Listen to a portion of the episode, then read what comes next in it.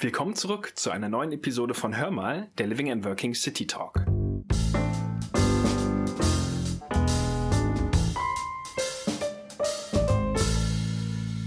In unserer heutigen Folge dreht sich alles um das spannende Thema Immobilientransaktion und deshalb habe ich auch Manuel Böcher heute eingeladen. Er ist Head Transactions International bei uns im Haus. Hallo Manuel, herzlich willkommen zu unserem Living and Working City Talk.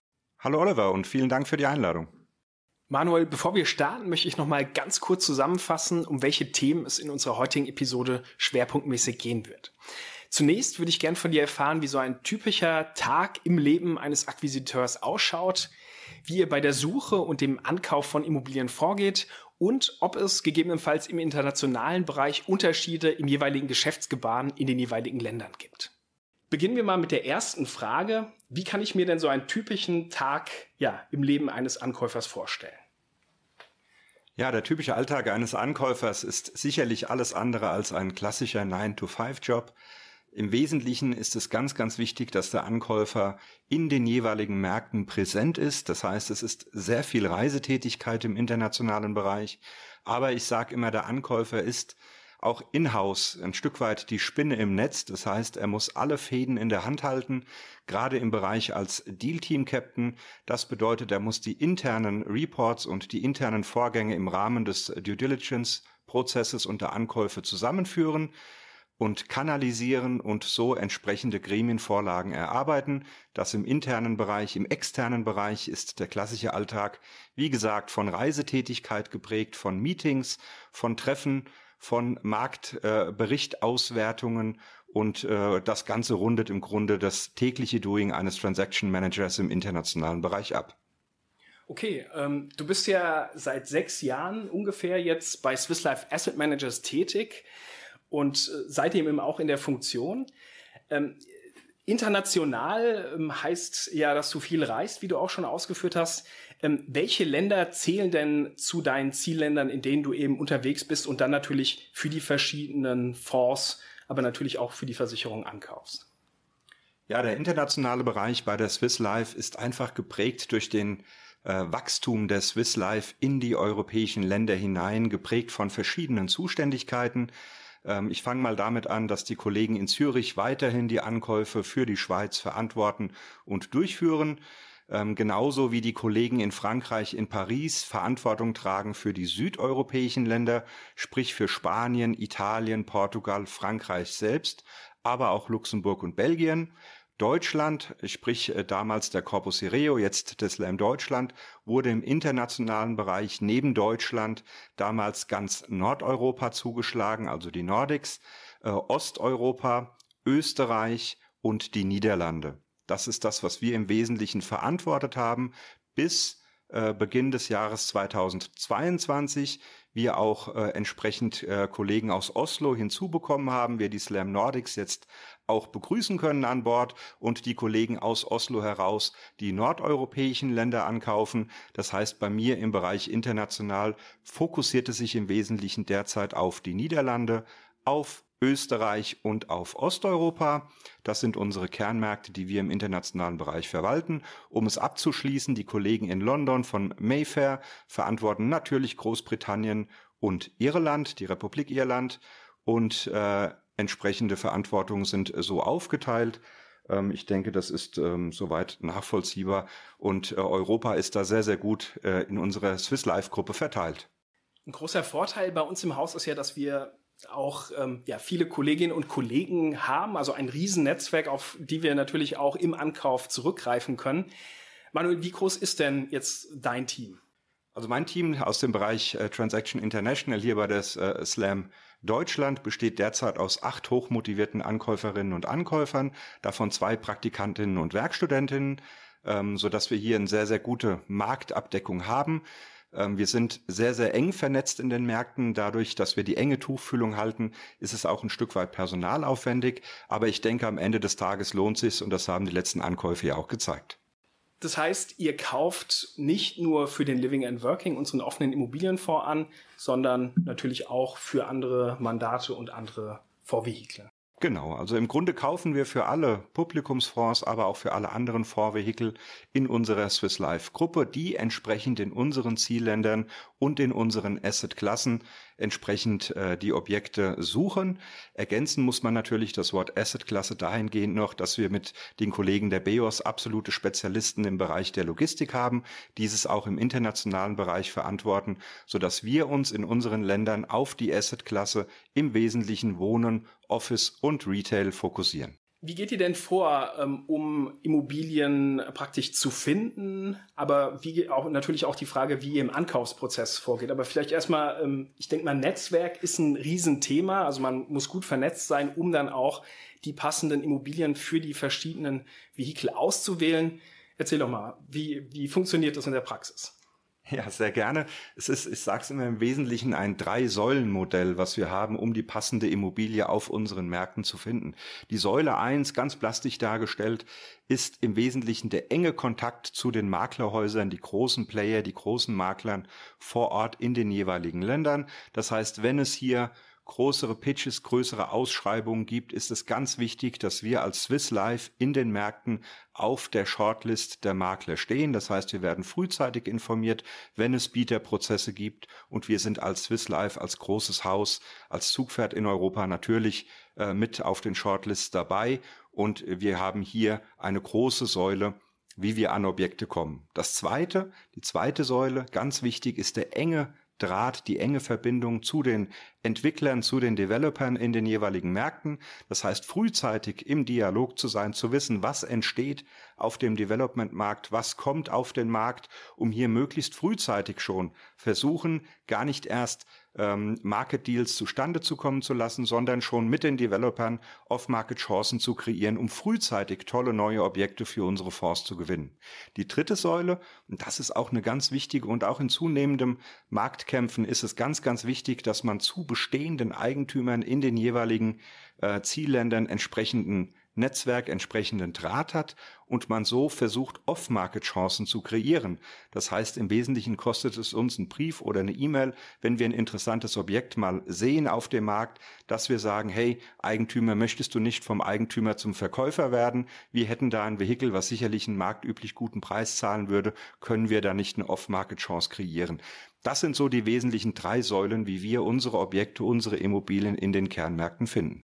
Und wenn ihr dann eine Immobilie gefunden habt, wo ihr sagt, Mensch, genau die passt jetzt für das jeweilige Vehikel, für das jeweilige Fondskonstrukt, ähm, wie geht ihr dann ganz genau vor im Ankauf? Es gibt ja verschiedene Prüfinstanzen. Ähm, ähm, erzähl mal. Ja, die erste Prüfinstanz sind natürlich wir mit unserer Marktkenntnis, mit unserem ja auch Bauchgefühl, passt die Immobilie oder passt sie nicht. Dazu kommt, dass wir zu Jahresanfang natürlich mit all unseren Fonds Gespräche führen, um zu eruieren, was planen denn die Fonds äh, im laufenden Geschäftsjahr in unseren Zielländern möglicherweise zu investieren, um so schon vorab zu justieren und zu schauen, was könnte an Immobilien in unsere Fonds passen. Und so, wenn wir eine Immobilie dann gefunden haben auf dem Markt, analysieren wir natürlich als Transaction Team zunächst einmal, ja, welches Vehikel könnte funktionieren, wo könnte es hineinpassen, ist der Preis, der gefordert wird, ist er marktüblich, kriegen wir das alles hin. Wenn das alles äh, eine grüne Flagge dann hat, dann stellen wir das im sogenannten Allokationsprozess vor. Das heißt, die Fonds können dann die Objekte sich anschauen und können zugreifen oder eben nicht. Es geht nach einem Allokationstool. Das ist alles sehr äh, stringent geregelt und macht auch absolut Sinn. Insofern gibt es dann eine Zuteilung an einen interessierten Fonds, sollten mehrere Fonds interessiert sein. Und wenn das der Fall ist, dann steigen wir natürlich mit den jeweiligen Fondsmanagern ganz tief in das Objekt ein. Das heißt, wir analysieren das Objekt, wir schauen, welche Daten stehen uns schon in einem Datenraum zur Verfügung, präsentieren das Objekt und äh, gehen dann die nächsten Schritte bis hin zu einem konkreten Angebot, was wir an den jeweiligen Eigentümer beziehungsweise Makler dann legen und versuchen so Exklusivität zu erlangen. Wenn wir die Exklusivität einmal erlangt haben, dann ist natürlich ein ja sehr schneller Prozess gefordert und deswegen ist auch der klassische 9-to-5-Job eben keiner für Transaction International, sondern man muss dann, wenn es gilt, wenn die Transaktion in trockenen Tüchern ist, insofern, dass man exklusiv an der Transaktion arbeitet, dann muss man Geschwindigkeit aufnehmen, weil meistens hat man maximal zwischen vier und acht Wochen Zeit, die Due Diligence abzuschließen. In dieser Zeit, und ich sagte es eingangs, ist man wirklich äh, die Spinne im Netz, die alle Fäden in kürzester Zeit zusammen zusammenführen muss, um hier entsprechend zu agieren und eine ja, entscheidungsreife Vorlage an die entsprechenden Vorgremien zu leiten. Wenn dort das grüne Licht dann kommt, dann steigen wir ein in den Kaufvertrag, den wir auch parallel schon verhandeln in der Exklusivität und versuchen dann möglichst zeitnah ein Signing und auch ein Closing, das heißt ein ja, Onboarding der Immobilie in unseren Fonds dann durchzuführen. Du sprichst ein interessantes Thema an, nämlich die Zeit. Also ich weiß es auch jetzt zum Teil aus dem privaten Bereich. Da hatten wir, äh, ich hatte es schon mal berichtet, eine Immobilie angekauft vor kurzem für uns. Ähm, und das dauert ja eine gewisse Zeit. Ähm, also bei uns hat es ungefähr ein halbes Jahr von erster Besichtigung bis hin zum Notartermin dann gedauert.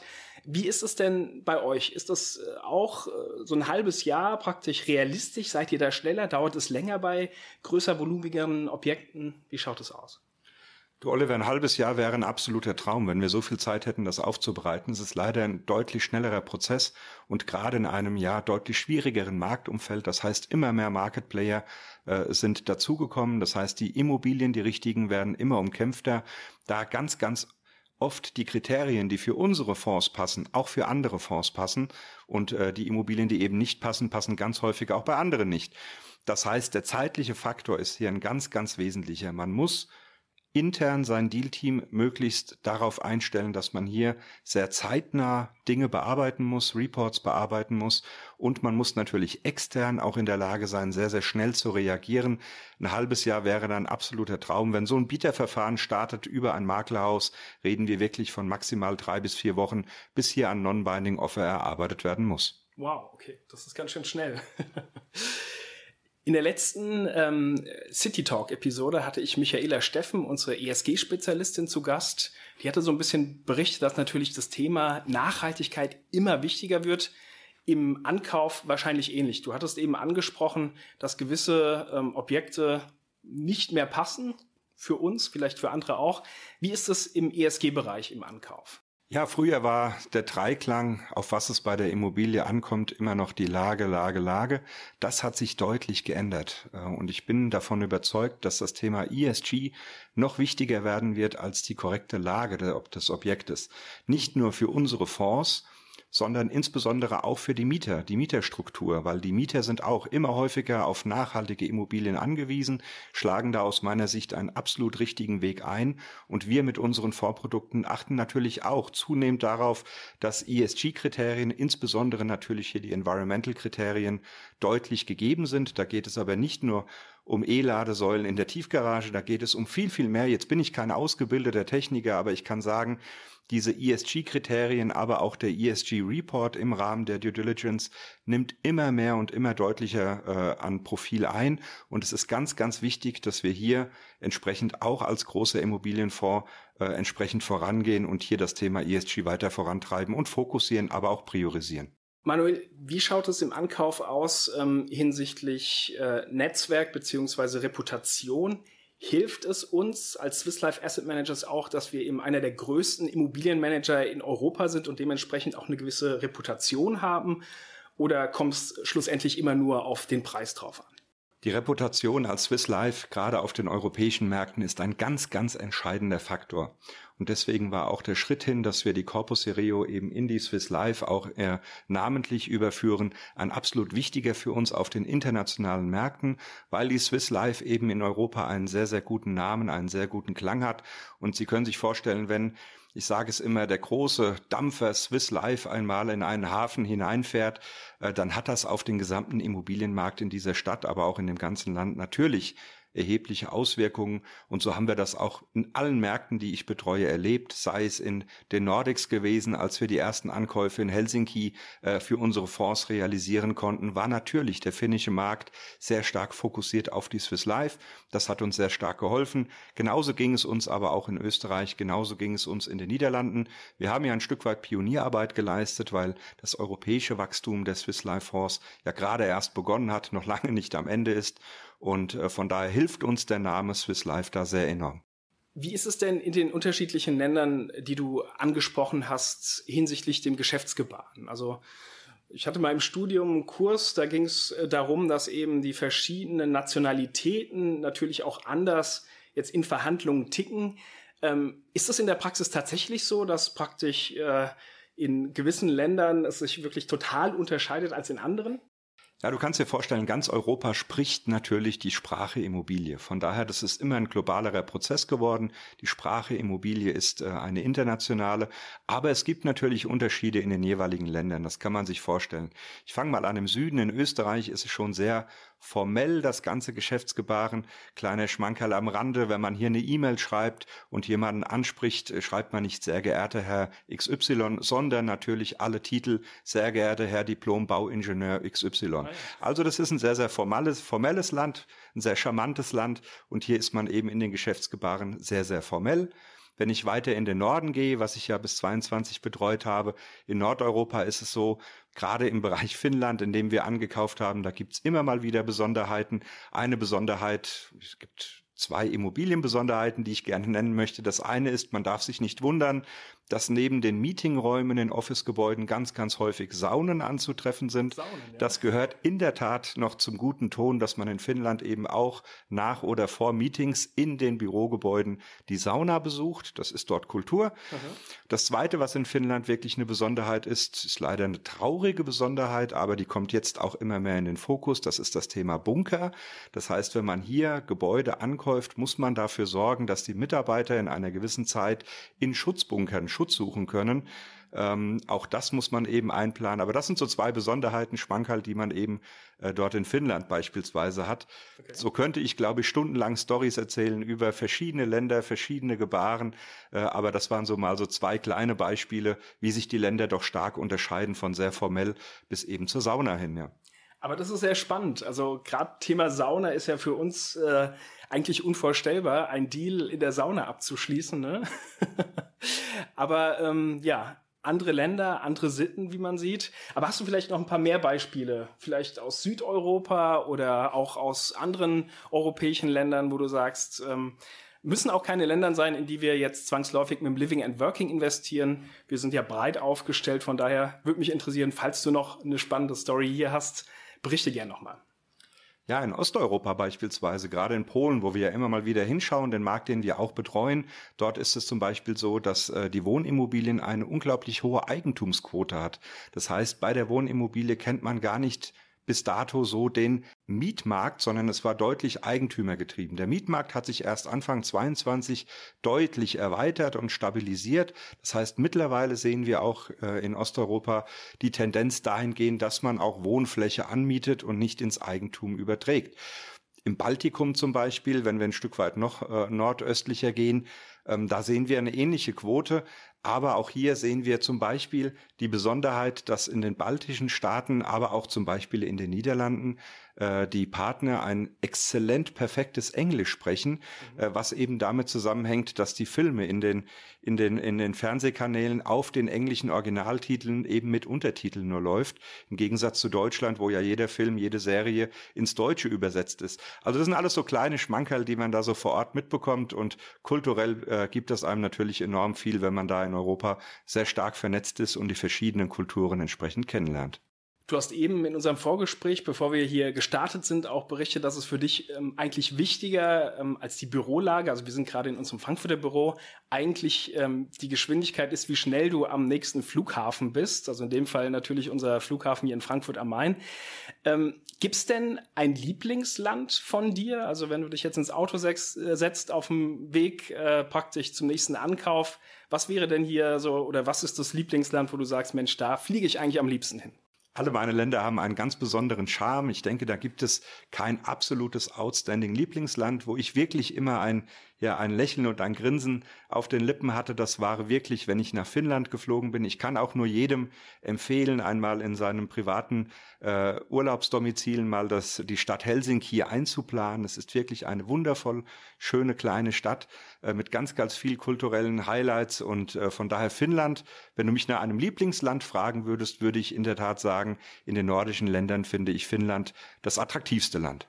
Das bringt uns jetzt eigentlich auch schon zur letzten Frage, nämlich einer privaten Frage. Manuel, wenn du jetzt nicht gerade unterwegs bist, äh, ja, um Immobilien für den Living and Working oder eben für andere Fonds oder die Versicherung anzukaufen, was machst du denn in deiner Freizeit am liebsten? Im Mittelpunkt meiner Freizeit, die natürlich sehr spärlich ist, wenn man im internationalen Bereich unterwegs ist, natürlich viel Reisetätigkeit, aber im Mittelpunkt meiner Freizeit stehen definitiv meine Frau und mein siebenjähriger Sohn.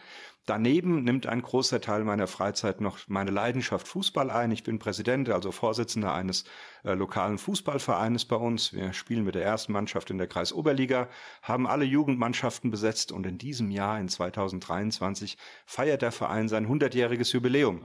Also von daher sind wir da jetzt gerade sehr stark auch am Planen, äh, wie der Verein sich aufstellen kann in seinem 100-jährigen Festjahr. Und es ist ein super spannendes Jahr für den Verein und das ist auch ein wesentlicher Teil Teil meiner Freizeit.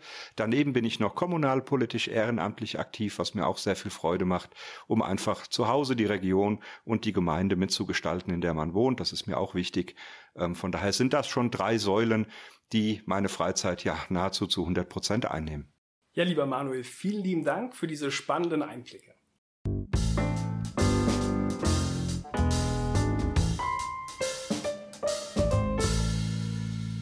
An dieser Stelle möchte ich euch gerne wieder zum Mitmachen einladen. Schickt uns gerne eine E-Mail mit euren Fragen, Themenwünschen oder auch Anregungen an living and working-podcast at swisslife-am.com.